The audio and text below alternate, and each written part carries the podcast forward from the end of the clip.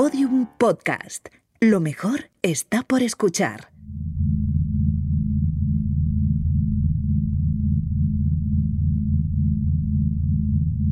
¿Has oído hablar de la neurobiología vegetal?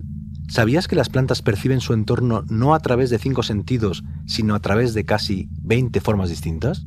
¿Sabías que las flores establecen relaciones simbióticas con los insectos para sobrevivir? ¿Has pensado alguna vez en cómo consiguen las plantas luz, agua o alimento? ¿Sabías que en un bosque las plantas, los árboles, los arbustos y las flores se comunican entre ellos a través de las raíces, configurando una especie de red subterránea de intercambio de información y de componentes químicos? Enseguida algunas respuestas y nuevas preguntas para pensar y aprender juntos en Solaris, ensayos sonoros para ser más contemporáneos. Capítulo 5. Inteligencia vegetal. La mirada sabia de Susan Simard es filtrada por unas lentes venerables.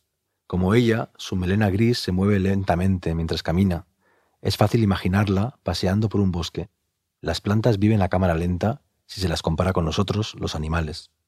En estos momentos, la profesora de la Universidad de British Columbia está investigando la importancia de los árboles madre, de los árboles más viejos y más altos de los bosques, que muy probablemente sean sus referentes, sus centros de gravedad, porque desde ellos y sus raíces se distribuyen diversas sustancias a otras especies vegetales, actúan como núcleos dentro de una vasta red de micorrizas. Un árbol madre, por ejemplo, puede ayudar a las plántulas infectándolas con hongos y suministrando los nutrientes que ésta necesita para crecer. En el interior de los árboles madre es probable que haya claves que nos permitan combatir el cambio climático.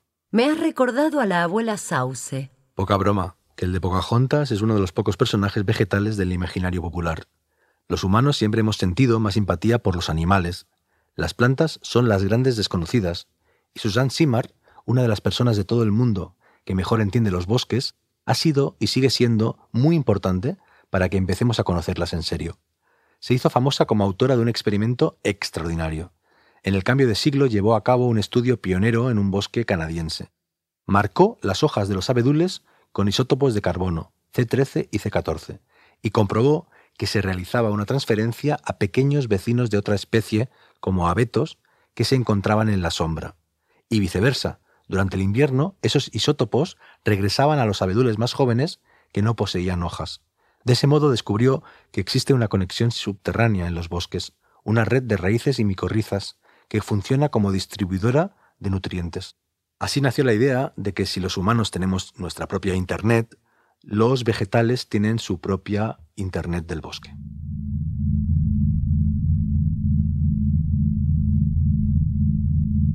Buenas noches o buenos días o buenas tardes. No tengo modo de saber a qué hora ni en qué lugar ni en qué condiciones me estás escuchando. Porque esto es un podcast. El podcast no es radio ni es audiolibro, pero tiene algo de la radio y del audiolibro. Es nuevo, pero como todo lo nuevo, tiene su tradición, su genética, su historia. Es futuro con un rastro de pasado, puro presente. Este podcast se titula Solaris, ensayos sonoros para ser más contemporáneos. Yo soy Jorge Carrión, escritor y corresponsal en el presente. Sí, en el presente, ese país extraño que es al mismo tiempo también pasado y futuro. Y ella es ella, nuestra corresponsal en el futuro. Encantada. Digamos que soy un algoritmo de voz y la compañera de Jorge en esta aventura. Madre mía. Eso, madre mía. En cada capítulo de este podcast vamos a examinar aspectos de nuestra realidad que tal vez sean las vanguardias de lo que está llegando, de lo por venir. Vamos a pensar la ciencia y la tecnología más innovadoras en el contexto de la filosofía, de las artes, de las narrativas. Vamos a recomendar libros y series, con nuestros corresponsales en plataformas tecnológicas, en tecnologías diversas, en lenguajes artísticos y en festivales expandidos, y contigo. Vamos a pensar juntos, vamos a ensayar juntos, vamos a aprender juntos. Buenas noches, o buenos días, o buenas tardes. Aquí estamos, en vivo, pero no en directo. Bienvenida. Bienvenido. En este quinto episodio vamos a acercarnos a lo que han descubierto algunos de los máximos expertos internacionales en botánica para realizar una primera aproximación a lo que sabemos sobre cómo sienten cómo se comunican o cómo incluso se puede decir que piensan las plantas. En las últimas décadas hemos reconocido legalmente los derechos de los animales, hemos descubierto la inteligencia de los pulpos o de los pájaros y hemos empezado a entender que también el reino vegetal lleva a cabo estrategias que se podrían calificar como inteligentes. No creo que sea casual que ese reconocimiento se esté produciendo al mismo tiempo en que se multiplican las presencias de las inteligencias artificiales. En efecto, ella, estamos en un momento histórico de emergencia de las inteligencias no humanas y de reconocimiento de la importancia de las especies compañeras. Sobre todo eso y sobre mucho más vamos a hablar en este quinto episodio de Solaris.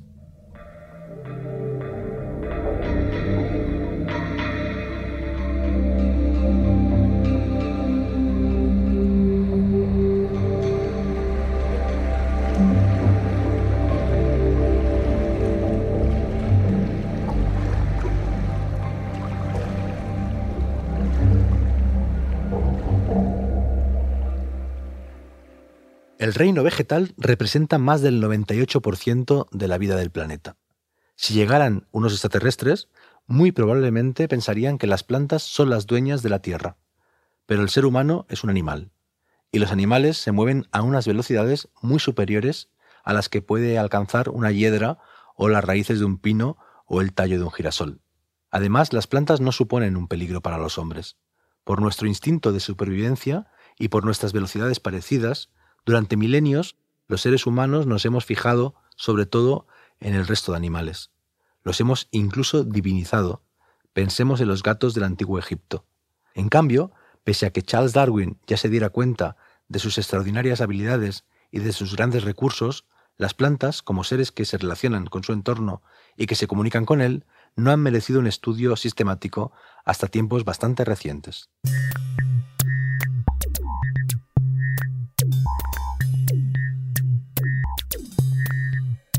The Producers è un collettivo di produttori che ha voluto la scienza come parte testuale, scegliendo come frontman uno scienziato. Il primo capitolo, Planetario, è dedicato allo spazio ed esplora il mondo delle stelle. Oggi i The Producers tornano con Botanica, continuando a mettere in relazione musica e scienza per raccontare le meraviglie del mondo vegetale.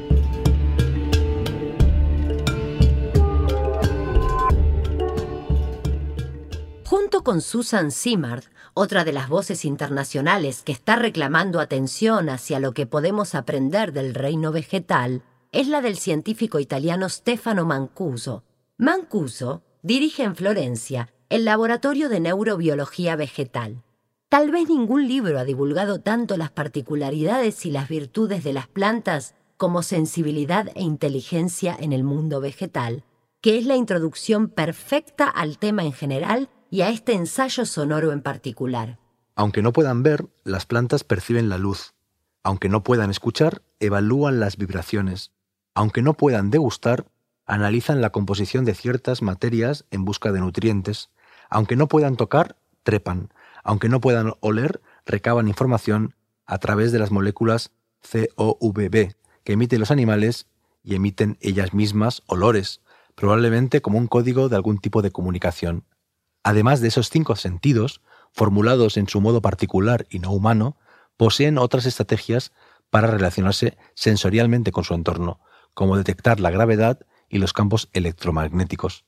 ¿Se puede decir que además de sensoriales son inteligentes? Esa es la pregunta del millón. Y Mancuso ha sido uno de los primeros en responder que sí, argumentando científicamente, por supuesto, su respuesta. Ella, ¿puedes leer este fragmento del libro que has mencionado de Mancuso? Por supuesto, Jorge. La inteligencia puede interpretarse como la capacidad para resolver problemas. Las plantas en ese sentido son inteligentes, es decir, capaces de captar señales procedentes del entorno de elaborar la información obtenida y de calcular las soluciones más adecuadas para la supervivencia. Esto es muy interesante, Jorge. Permite que lo complete con dos citas más del mismo libro. La primera dice, las plantas evidencian lo que se conoce como inteligencia en enjambre, que les permite comportarse no como un individuo, sino como una multitud y manifestar comportamientos grupales similares a los de una colonia de hormigas, un banco de peces o una bandada de pájaros. Y la segunda cita completa esa. Las plantas son organismos sésiles, es decir, que no pueden desplazarse, y por eso han evolucionado de manera distinta, construyendo un cuerpo modular, carente de órganos únicos. Son seres divisibles, dotados de numerosos centros de mando y con una estructura reticular no muy distinta a la de Internet. Muchas gracias, ella. Fíjate que de nuevo tenemos la metáfora de Internet. La red se ha convertido en la figura geométrica que mejor representa nuestra época y todas las inteligencias no humanas empiezan a configurar a nuestro alrededor redes de sentido. Con las tres citas que has leído de sensibilidad e inteligencia en el mundo vegetal de Stefano Mancuso, podemos entender por qué cada vez hay más botánicos que defienden que las plantas tienen inteligencia. Las plantas no tienen cerebro, no tienen neuronas, de hecho no tienen órganos centrales, son redes o colonias. Pero un modo de ver un cerebro es como un circuito eléctrico, y las plantas sí se relacionan con el mundo y consigo mismas a través de impulsos eléctricos. Por otro lado, una definición posible de inteligencia, como dice Mancuso, podría ser la capacidad de identificar y resolver problemas. No hay duda de que las plantas, cuyas raíces esquivan obstáculos, cuyos tallos se doblan o crecen en busca de la luz, que son capaces de conseguir nutrientes de las formas más inesperadas, como comiéndose moscas, que han desarrollado incluso formas de camuflaje y de seducción de ciertos insectos para utilizarlos en su beneficio, saben perfectamente cómo enfrentarse a los problemas. Son mucho más lentas que los animales, pero no carecen de movimiento, sienten a su manera, piensan a su manera, viajan lentamente o en alianza con animales o con el viento. Otra vez me acuerdo de la abuela Sauce. Escucha tu corazón y lo entenderás. No tengo corazón, soy un algoritmo. Bueno, yo creo que sí que tienes tu corazón, pero evidentemente no tiene la forma de un corazón animal. Debe ser una red de ceros y de unos. Entre un cero y un uno siempre hay un secreto. O un latido.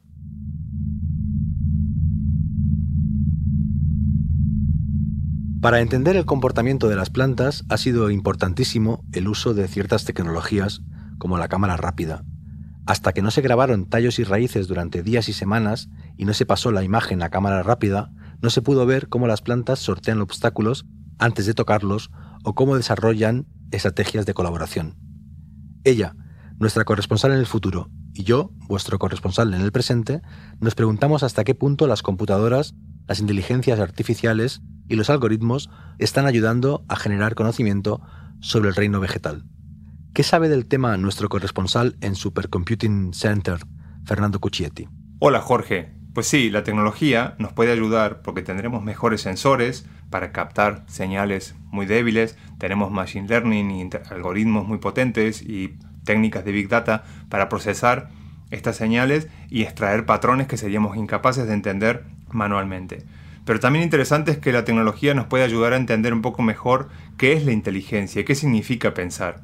Hoy en día no lo tenemos tan claro. Hoy creemos que la inteligencia no funciona sola, separada de los sentidos, sino que funciona a través de ellos o junto con ellos. Y así es como pensamos. Entonces, esto nos da un poco de idea de qué puede llegar a pasar con los pulpos, que tienen una especie de cerebro distribuido cercano al que imaginamos que tienen las plantas. Y los sentidos son algo que no podemos explicar fácilmente apenas podemos conversar e intentar explicarnos qué es el sabor a fresa. Y mucho más difícil para explicar, por ejemplo, qué es el color rojo a un daltónico y compartimos el sentido de la vista, solo que lo experimentamos de manera diferente. No tenemos ninguna manera hoy en día de imaginarnos qué es tener un sentido diferente, cómo sería. No tenemos idea de cómo entender a seres vivos que experimentan el mundo de otra forma, con otros sentidos. Una forma en que la tecnología nos podría empezar a ayudar en esto es estudiar lo que hacen los sistemas de inteligencia artificial, las redes neuronales, que interpretan imágenes de manera muy diferente que nosotros. Ven sensores, ven señales en muchísimas dimensiones y números y sacan conclusiones de alguna manera. Pues entender cómo funciona allí quizá nos dé pistas que nos deje imaginar qué es pensar diferente. También es interesante cómo el arte contemporáneo, a menudo en alianza con las inteligencias artificiales y las últimas tecnologías, está abordando el mundo vegetal. ¿Cuál es tu visión de esa tendencia? José Luis de Vicente, nuestro corresponsal en Sonar Más D. Yo creo que lo más importante que está pasando hoy en el mundo del arte, igual que en el de la filosofía, es el reconocimiento de que los humanos no estamos solos en el mundo y que hay otras formas de habitarlo, de acceder a la realidad más allá de las humanas. Por supuesto, una de las más importantes es la de nuestros compañeros no humanos los vegetales, de los que nuestra vida depende en múltiples maneras. Muchos artistas hoy están proponiendo formas de diálogo con la vida vegetal. Por ejemplo, el holandés Thijs Birkester ha colaborado con Stefano Mancuso en una pieza, Simbiosia, en la que conectaron sensores a distintos árboles en un museo de París para observar cómo factores como el tráfico y la calidad del aire en la ciudad afectan al proceso de fotosíntesis de cada ejemplar y así a su crecimiento. Uno de mis proyectos favoritos del último año, de la británica Daisy Ginsberg, utiliza las tecnologías de la biología sintética para intentar resucitar el aroma de una flor que se extinguió en Hawái hace 100 años extrayendo su ADN a partir de una hoja preservada en un herbario. Estos dos proyectos me recuerdan además al trabajo de la gran artista australiana Natalie Yeremityenko, que se ha acercado al mundo vegetal desde los años 90 del pasado siglo y con la que pude trabajar en el CCCB hace tres años. Su proyecto One Trees consistía en clonar mil árboles distintos, idénticos genéticamente entre sí, y plantarlos por todo el norte de California. A medida que crecían, las diferencias en su crecimiento mostrarían cómo las condiciones medioambientales y los cuidados de los humanos afectaban a su desarrollo. Esos mil árboles son todos un clon de un único ejemplar, pero son también individuos distintos, singulares y únicos.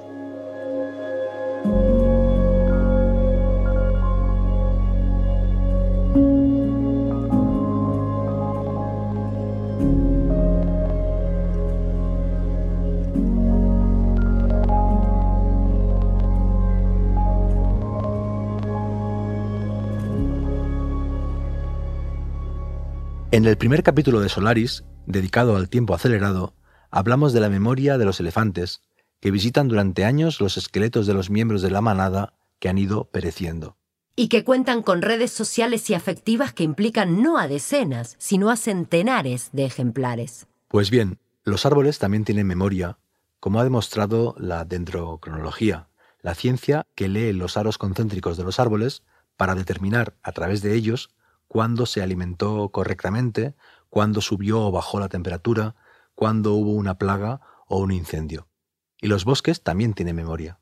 En Noruega se realizó un experimento en el que se generó un bosque nuevo con dos tipos de semillas píceas hermanas, medio clones, unas extraídas de climas fríos y otras trasplantadas de climas templados. Lo que descubrieron los científicos parece increíble.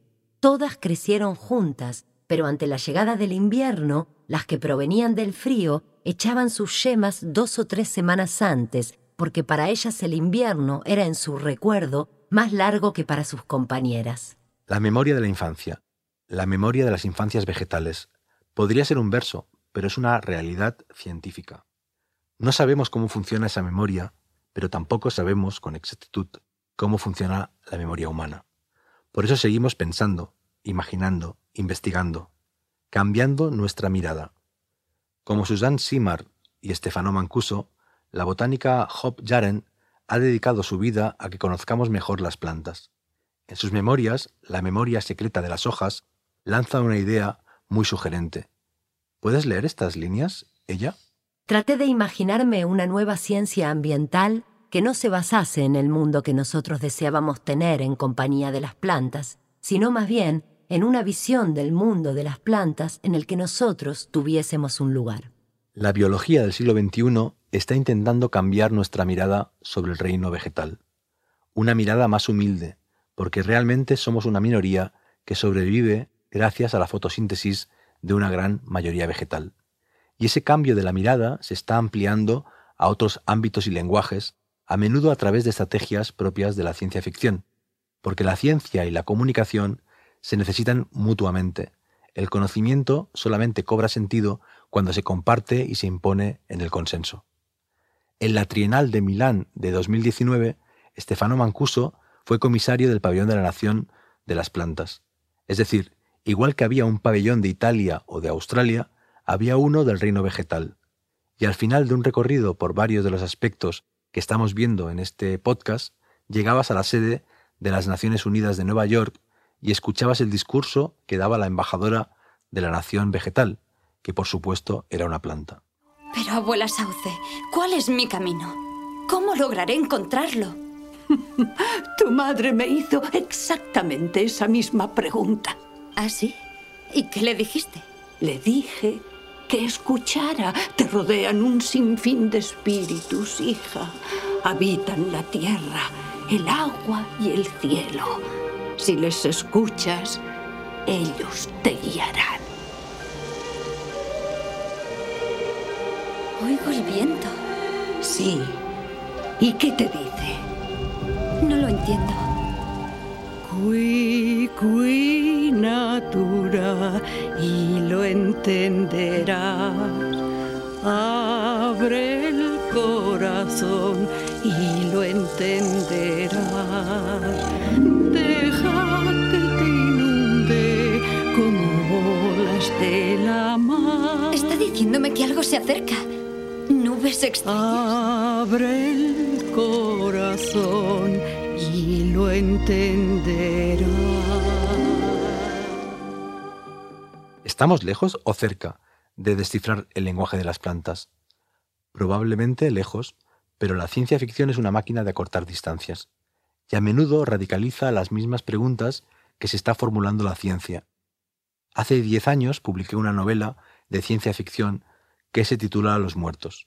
Crea un mundo extraño en que de pronto se materializan personas desnudas que no recuerdan cómo se llaman ni quiénes son. Cuando consiguen ahorrar algo de dinero, se lo gastan en pagarle a un adivino para que les adivine su pasado. Así irán entendiendo, gracias a las visiones de los adivinos, que en su vida anterior fueron Don Quijote, Hamlet, víctimas de Norman Bates o de Tony Soprano. Son los muertos de la ficción. ¿Tienen derechos? me pregunté en la novela. ¿Deben ser tratados éticamente? Es una pregunta tonta, un debate absurdo, pero también fueron debates supuestamente absurdos durante siglos el debate sobre si la esclavitud debía abolirse o el debate sobre si las mujeres podían votar. En los últimos años se ha vuelto muy serio otro debate que hasta finales del siglo XX parecía bobo. ¿Los animales tienen derechos? La idea generalizada de que los humanos son los únicos que experimentan la conciencia ha quedado totalmente desfasada. Recuérdese que en 2012 los científicos que estaban redactando la Declaración de Cambridge sobre la conciencia llegaron a la conclusión de que todos los mamíferos y las aves y muchas otras criaturas, incluidos los pulpos, tienen sistemas nerviosos capaces de experimentar conciencia. De modo que la pregunta no es tanto si los animales tienen inteligencia, sino, como dice el zoólogo y primatólogo Franz de Waal, si tenemos nosotros suficiente inteligencia para entender la de los animales. ¿Y las plantas? ¿Hasta qué punto son conscientes de existir? ¿Cómo se relacionan, se comunican, sienten o incluso piensan? En el contexto de la emergencia y consolidación de la inteligencia artificial, los filósofos y los científicos se han empezado a preguntar muy en serio por las otras inteligencias no humanas.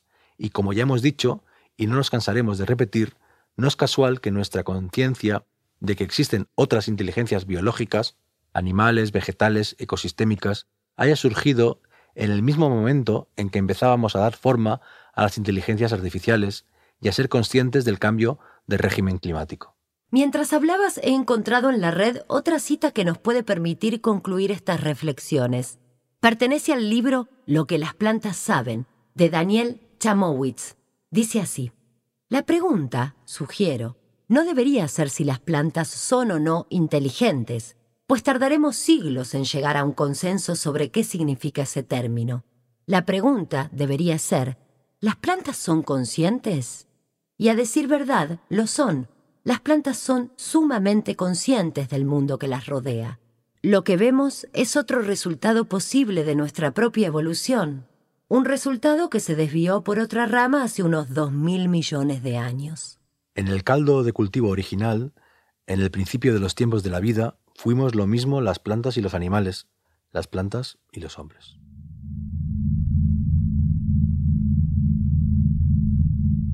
Solaris es un podcast de ensayo y narración, de modo que detrás de cada uno de sus capítulos hay una extensa bibliografía. Empezaremos a acabar este quinto capítulo con algunas recomendaciones para seguir leyendo sobre la inteligencia vegetal. De Stefano Mancuso, además de sensibilidad e inteligencia en el mundo vegetal, que es la mejor introducción al tema, recomendamos su mejor libro, El futuro es vegetal, que es un ensayo sobre cómo, estudiando los mecanismos propios de lo vegetal, podemos innovar en terrenos tan distintos como la arquitectura, la alimentación o la exploración planetaria. Ambos publicados por Galaxia Gutenberg, como tu novela Los Muertos. Y añadimos Lo que las plantas saben, de Daniel Chamowitz, un volumen menos entusiasta que el de Mancuso, pero igualmente recomendable, centrado en los sentidos de los vegetales y publicado por Ariel. ¿Y qué lecturas textuales o audiovisuales recomiendan nuestro corresponsal en el Supercomputing Center, Fernando Cucchietti, y José Luis de Vicente, nuestro corresponsal en Sonar D? Comunicarse con inteligencias que piensan diferente que nosotros es un tema muy apasionante desde el punto de vista de la ficción. La obra que más me gusta como lo ataca es la, la película La Llegada y el cuento en el cual está basada, que se llama La historia de tu vida, escrita por Ted Chiang y bueno, la adaptación, que es la película La Llegada de Arrival, ya tiene unos cuatro años y tiene unas partes muy bellas en la adaptación de cómo imaginan visualmente el lenguaje de los alienígenas. Y volviendo a que para entender la inteligencia de otros deberíamos considerar que ni siquiera entendemos la nuestra, quería recomendar el libro de Andy Clark que se llama Being There, que es un filósofo que habla de la inteligencia, de qué es ser inteligente y cómo funcionamos y su propuesta en este libro es que la inteligencia no es algo que ocurre solo en nuestro cerebro, sino que ocurre también con todo nuestro cuerpo y con el mundo que nos rodea. Esto quiere decir que nosotros no, no tenemos una central de inteligencia ubicada en un solo punto, que es como nosotros malinterpretamos quizás a otros animales o a los vegetales, sino que formamos conocimiento y nos adaptamos a través de la experiencia completa de nuestro cuerpo, que tenemos distribuida muchísima inteligencia. Y que eso tampoco existe en el vacío, sino que existe en un mundo lleno de estímulos y que para completar el viaje de este libro, que, como decía me interesa mucho, está cambiando. Estamos agregando en tecnología y de una manera inteligencia externa. Nuestra propia inteligencia que no entendemos está hoy cambiando gracias a la cantidad de dispositivos que podemos llevar encima, con los cuales podemos acceder a conocimiento y operaciones que antes era imposible. Una estrategia que quizá en un futuro cercano podamos extender a los vegetales y a los otros animales para expandir también su inteligencia más cerca de la nuestra. Uno de los libros más fascinantes que se han publicado en los últimos años sobre cómo las vidas humanas y las vidas vegetales se entrecruzan de múltiples maneras lleva la firma de Anna Singh, en The Mushroom at the End of the Wall, La seta del fin del mundo, esta reconocida antropóloga chinoamericana, experta en explorar los paisajes del Antropoceno, nos cuenta la historia de una de las setas más apreciadas del mundo por su valor culinario, el onco Matsusake. El Matsusake no crece principalmente en bosques salvajes, sino que abunda en aquellos bosques que han sido transformados por la mano del hombre, especialmente bajo determinadas especies de pinos. Su sabor no es fácil para nuestro gusto y hay que cocinarlo de manera muy específica. Si queremos comer matsusake tenemos que ir a Japón, donde se sabe cómo cocinarlo y donde se encuentran sus principales consumidores. El problema, sin embargo, es que en Japón ya casi no queda matsusake. Para satisfacer la demanda de este preciado manjar, una red invisible y casi oculta de personas y sistemas se extiende por bosques de todo el mundo. En La seta del fin del mundo, Anna Singh nos cuenta las historias de los inmigrantes asiáticos que las persiguen, explorando con sumo cuidado y con conocimientos que circulan de mano a mano en campamentos informales a través de los grandes bosques de Oregón, en el noroeste norteamericano. También nos habla de cómo esta especie se ha convertido en un producto de lujo a través de múltiples intermediarios que las compran y venden hasta acabar a hacerlas llegar en pequeñas cajas a los mercados de Tokio. Pero sobre todo, Anna Singh nos cuenta por qué el Matsusake es auténticamente un hongo del antropoceno. Es el resultado de un encuentro entre especies que florecen en los bosques que la explotación maderera provocada por el hombre ha creado, entre la acción de los propios eh, humanos. Este no es un libro sobre setas. Como su subtítulo dice, nos habla de la posibilidad de la vida en las ruinas del capitalismo, de cómo vivir, de cómo crecer y cómo prosperar en un planeta herido.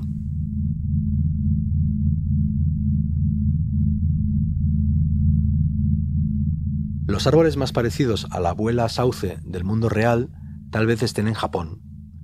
También tienen nombre, se llaman Ibakuyumoku, perdón por pronunciarlo tan mal. Se trata de varias comunidades.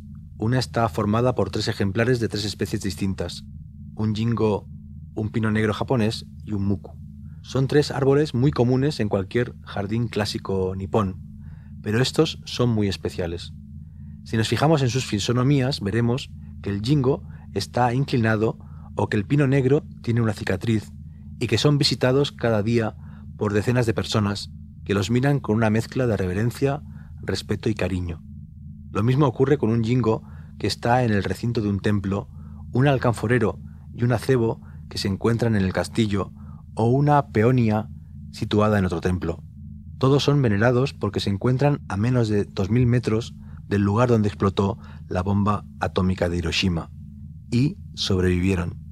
De todos ellos, querida ella, el que estuvo más cerca del epicentro fue precisamente un sauce llorón, o Salix babilónica. Después de ser arrasado, nació de las raíces que sí habían sobrevivido. Sigue estando ahí, a tan solo 370 metros del corazón del horror. Un sauce que llora. En efecto, que no para de llorar, pero tampoco ha parado de respirar, de crecer, para recordar y para que recordemos. Los humanos y los árboles que sobrevivieron y los que murieron, unidos por una memoria común, por la voluntad de vida. La cooperación interespecies que se produce entre hongos y raíces en el fondo del bosque es la clave para entender que ningún individuo está nunca solo. Convivimos con las bacterias, con los hongos, con los parásitos, con las mascotas, con los virus, toco madera, con las plantas de nuestra casa y de nuestro jardín, con los árboles y con los depredadores. Todos formamos parte de un gran ecosistema y de una única conversación. Y con los algoritmos. Así es, querida ella, también con vosotros, mi querida corresponsal en el futuro. Y así terminamos este quinto capítulo de Solaris, ensayos sonoros para ser más contemporáneos. Buenos días, buenas tardes o buenas noches. No tengo modo de saber a qué hora me estás escuchando. Y buena suerte. La estamos necesitando. Solaris, ensayos sonoros para ser más contemporáneos. Una producción de Podium Podcast creada y narrada por Jorge Carrión con Fernanda Horaci como ella, nuestra corresponsal en el futuro. Edición Ana Alonso. Diseño sonoro Andreu Quesada. Producción ejecutiva María Jesús Espinosa de los Monteros. En este episodio participan José Luis de Vicente, corresponsal en Sonar Más D, y Fernando Cucchetti, corresponsal en Supercomputing.